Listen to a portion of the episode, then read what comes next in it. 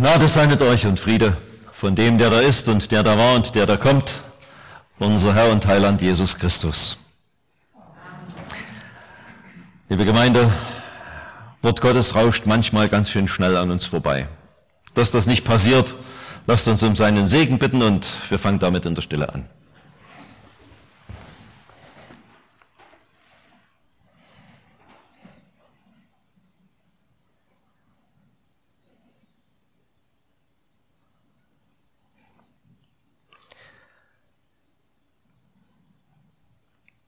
Herr, du gibst uns jetzt dein Wort.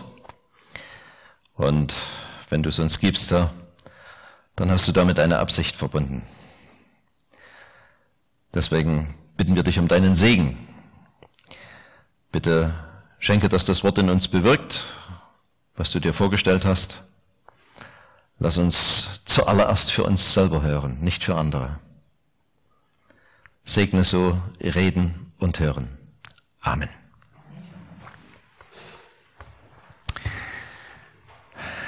Von den Situationen des Aufbruchs, der Veränderung und der Wege in eine Zukunft, von der man kaum weiß, was sie bringen wird, ist wohl einer der eindrücklichsten Texte oder einer der eindrücklichsten Berichte, der vom Auszug aus Ägypten. Im zweiten Buch Mose, Kapitel 13, haben wir drei Verse, die uns heute beschäftigen sollen. Wie gesagt, vorhin bei der Begrüßung bin mir nicht sicher, ob ich darüber schon einmal gepredigt habe. Keine Aufzeichnung gefunden. So zogen sie aus von Sukkot und lagerten sich in Etam am Rande der Wüste. Und der Herr zog vor ihnen her, am Tage in einer Wolkensäule, um sie den rechten Weg zu führen, und bei Nacht in einer Feuersäule, um ihnen zu leuchten, damit sie Tag und Nacht wandern konnten. Niemals wich die Wolkensäule von dem Volk bei Tage, noch die Feuersäule bei Nacht. Der Herr segne an uns sein Wort.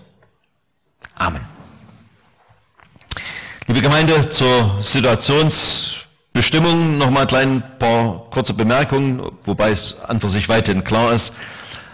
Das Passa ist vorbei. Der Start liegt hinter Ihnen. Es war ihnen nicht nur erlaubt, das Land zu verlassen, was Mose mehrfach vergeblich gefordert hatte, sondern sie wurden buchstäblich des Landes verwiesen. Der zehnte Schlag, wir reden auch von Plagen, wobei das Wort mit Schlag durchaus trefflich wiedergegeben ist, was da im Urtext steht. Der zehnte Schlag hat in jeder Familie blutende Herzen hinterlassen. In jeder Generation der männliche Erstgeborene verstorben. Und ehe da noch Schlimmeres kommt, und das war ja schon schlimm genug, fort mit denen.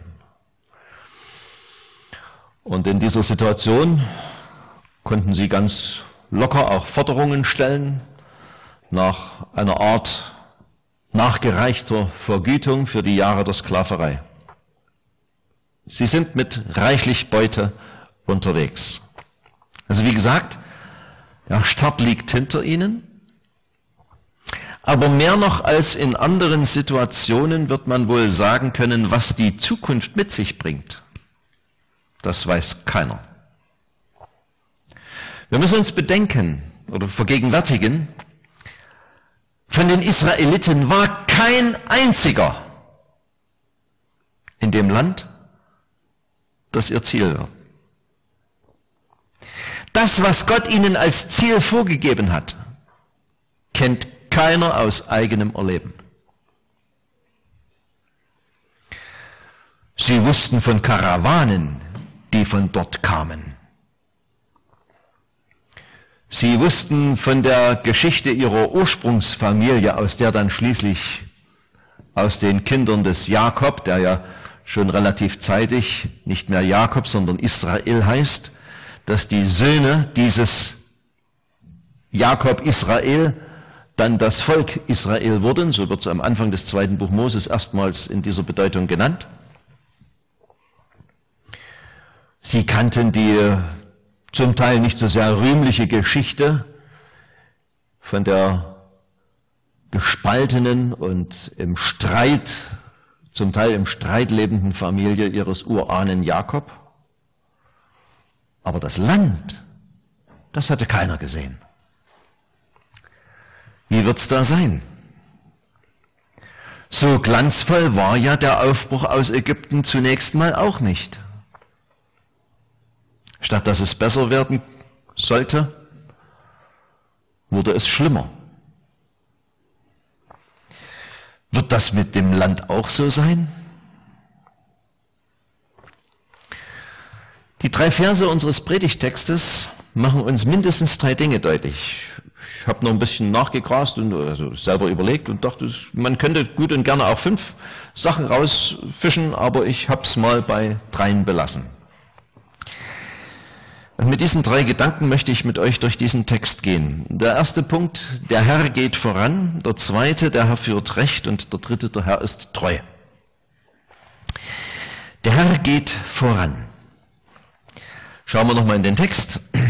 Der Herr zog vor ihnen her am Tage in einer Wolkensäule und des Nachts und bei Nacht in einer Feuersäule. Wisst ihr, das ist ein großer Unterschied, ob jemand mitgeht oder ob jemand vorangeht. Alles, was unbekannt ist, begegnet dem, der ganz vorne dran ist, zuerst. Gut. Wir wissen, später kommen die Amalekiter und die kommen nicht von vorne, die kommen von hinten.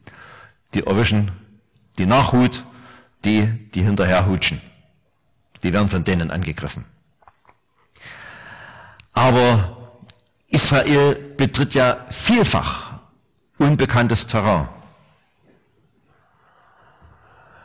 Und heute Nachmittag, als ich mich nochmal hingesetzt habe, nochmal so ein bisschen äh, über diesen Text nachgedacht habe, auch noch ein paar Notizen gemacht, da schoss mir der Gedanke, wenn man sich das mal auf der Karte vergegenwärtigt, die sind ja oben im Land Gosen, das ist so in etwa beim Nildelta. Und dann marschieren die erstmal nach Südosten. Die strategisch oder die, die logistisch, sagen wir mal logistisch kürzere Route wäre die Handelsstraße oder in, in Richtung der Handelsstraße, die schon damals seit Generationen in Gebrauch war. Das, das war nichts Neues, dort an, an der Mittelmeerküste, parallel zur Mittelmeerküste lang. Es wurde schon seit Generationen von Karawanenhändlern genutzt. Die führt Gott aber nicht. Er führt sein Volk nach Südwesten. Jetzt bin ich im Grunde genommen schon bei ein paar Gedanken, die in Punkt 2 gehören. Aber Gott hatte ja dem Mose gesagt, als er dort unten die Schafe seines Schwiegervaters hütete, wenn ihr aus dem Land auszieht, dann werdet ihr an diesem Berge opfern. Das heißt, Gott sorgt selbst dafür, und damit schlägt er dann auch die entsprechende Richtung ein, dass seine eigenen Ankündigungen verwirklicht werden. Gott geht voran. Er wartet nicht am Sinai auf sie, er geht voran. Und er macht das so, dass je nach Bedarf, und da sind wir jetzt schon beim zweiten Punkt der rechten Führung, dass je nach Bedarf, unabhängig von der gegenwärtigen Tagessituation, gewandert werden kann. Nachts war üblicherweise keine Zeit, unterwegs zu sein, sondern das machte man bei Tag. Aber wenn es halt mal nötig ist, dann macht Gott auch das.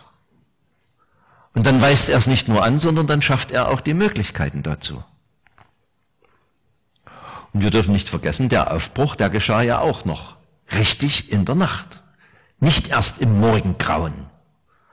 Ich hatte das dieses Jahr schon einmal in einer Predigt mit angedeutet, wo mir so richtig der Safensieder, wie man so schön sagt, aufging als ich über die Frage mal endlich zu einer Erleuchtung kam, warum die am zehnten Tag dieses Monats die Lämmer absondern sollten und am vierzehnten schlachten mussten. Drei volle Tage zur Beobachtung. Habe ich mich seit Jahren gefragt. Monat beginnt in der hebräischen Kultur mit dem Neumond. Das ist also stockfinster. Und der Auszug in der Nacht des 14. Tages, vom 14. auf den 15. Tag. Das heißt, da waren alle Straßenbeleuchtungen an. Vollmond. Da konnten sie wandern. Gott sorgt vor. Gott geht voran. Und das gehört zu seiner Führung, dass er die Dinge eben auch gut gestaltet. Der Herr führt recht. Ich habe kürzlich, einige wissen um diesen Dienst, den ich da äh, nicht für eine unserer Gemeinden hier im Kirchenbezirk zu tun hatte, sondern für äh, Hartenstein, hatte ich ein Gespräch an einem Sterbebett. Habe ich jemanden gefragt nach dem persönlichen Bekenntnis oder nach der persönlichen Sicht über Jesus Christus. Es war niemand besonders Betagtes. Also man hätte gut und gerne noch 20 Jahre Lebenszeit äh, gewünscht. Und da sagt die Person zu mir, der macht keine Fehler. Auch jetzt nicht. Mit anderen Worten, so wie er mich führt, so hat es irgendwo seine Richtigkeit, auch wenn ich es nicht verstehen kann. Das war ein Bekenntnis, mit dem ich nicht gerechnet habe, muss ich sagen. Aber dass der Herr Recht führt, das ist ja auch notwendig. Ihr Lieben, bei aller Notwendigkeit von irdischen Führungspersönlichkeiten, von Menschen, die hier Leiter sind und die irgendetwas in die Hände nehmen und Leuten vorangehen. Vergesst bitte eins nicht. Egal wie glanzvoll sie in euren Augen erscheinen mögen, sie sind alle fehlbar. Und wenn ihr einen Menschen übermäßig erhöht, tut ihr euch keinen Gefallen und diesem Menschen erst recht nicht. Denn wenn dann irgendwas zutage tritt oder bekannt wird, dann sind die Verurteilungen manchmal unerträglich und die Abstürze dramatisch, tragisch. Auch menschliche, irdische Führungspersönlichkeiten sind Sünder und kommen irgendwann an den Punkt, wo ihre Fehlbarkeit offen zu, zu Tage tritt und wo sie versagen. Umso wichtiger ist es, dass wir den unfehlbaren Führer wissen, kennen und ihm vertrauen. Und das ist der lebendige Gott. Der führt Recht. Wenn es mal nötig ist, und das hat er ja nicht ständig gemacht, also die sind ja nicht 40 Jahre lang äh, ständig unterwegs gewesen, ne? die, die haben schon ihre Ruhezeiten gehabt, am Sinai alleine ante zwei Jahre. Äh, aber wenn es halt mal nötig war, dann musste es auch Nacht weitergehen und dann hat er die Voraussetzungen geschaffen. Äh, soll der Weg gelingen, dann ist eins unerlässlich, die Orientierung an Gottes Willen. So wie beim Volk Israel geht Gott heute nicht mehr voran. Aber wir haben sein Wort, an dem wir uns orientieren können und das bis zum heutigen Tag an Aktualität nichts verloren hat. Nichts. Ich gehe mal so weit, dass ich sogar sage, in dem Punkt, der uns momentan wahrscheinlich emotional am meisten beschäftigt. Das ist das Wort, was man schon fast nicht mehr auch hören kann. Hat das Wort Gottes klare Anweisungen, wenn wir die beherzigen würden, sollte es eigentlich mit dem, was uns so auf den Magen schlägt, bergab gehen. Und das heißt, schützen, sich und andere.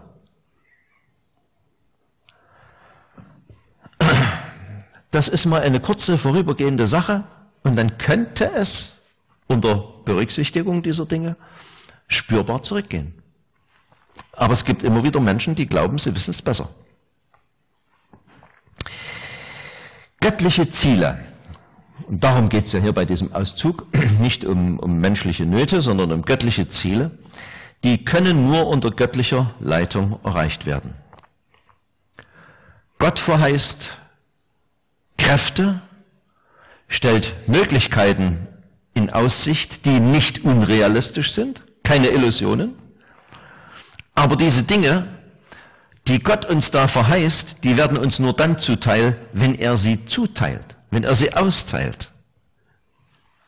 Anders gesagt, wer von dem etwas haben will, was Gott zu geben in der Lage ist und bereit ist, der wird es nicht kriegen, wenn er seine Methoden, seine persönlichen eigenen Methoden anwendet, sondern nur, wenn er Gottes Wort Gehorsam leistet. Und das heißt am Ende einlassen auf Gottes Führung. Und die ist recht. Der dritte Punkt, der Herr ist treu.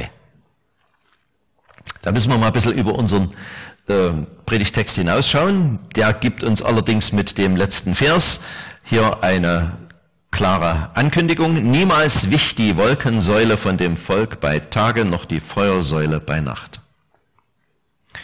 Ich habe mir bis jetzt noch nicht die Mühe gemacht, mal alle Situationen zusammenzuzählen, wo Einzelne oder Gruppen oder gar das ganze Volk, da hat es ja alles gegeben, äh, gegen Gottes Wort und seine Vorgaben gemotzt, gemault äh, haben, wo sie ihm äh, ungehorsam waren, wo sie ihn sogar beschuldigt haben an irgendwelchen Dingen, die nicht ihren Vorstellungen gemäß gingen, wo sie den Mose verantwortlich machen wollten, äh, dass er den ganzen Zeugers in Gang gesetzt hat gegen ihren Willen und dass das alles viel, viel schlimmer ist als die Sklaverei in Ägypten.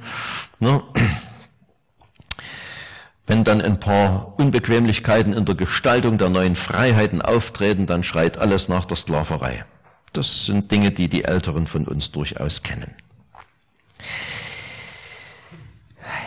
Und trotzdem, bei allen Maßnahmen, die Gott ergreift, um sein Volk wieder einzuspuren, seine Treue bleibt. Selbst an dem einen Punkt, wo Gott sagt, Mose, jetzt reicht's. Jetzt radiere ich die Bande aus und mit dir fange ich neu an. Übrigens hätte Gott das gemacht, er wäre seiner Ankündigung treu geblieben. Moses Nachkomme Abrahams. Und wenn das noch einmal eine Einengung gegeben hätte, die Verheißung, ein großes Volk aus dem Abraham und seinen Nachkommen zu machen, die wäre trotzdem möglich gewesen. Mose springt in die Bresche und sagt, nein, Herr, dann musst du mich mit liquidieren. Ich glaube nicht, dass Gott das wirklich so als Ziel gehabt hat und dass er sich von Mose hat umstimmen lassen. Ich bin überzeugt, dass Gott zutage fördern wollte, was in dem Mose drin ist dass Gott zutage fördern wollte, was eine wahrhaft priesterliche Gesinnung ist, auch wenn der Mose selber nie Priester war.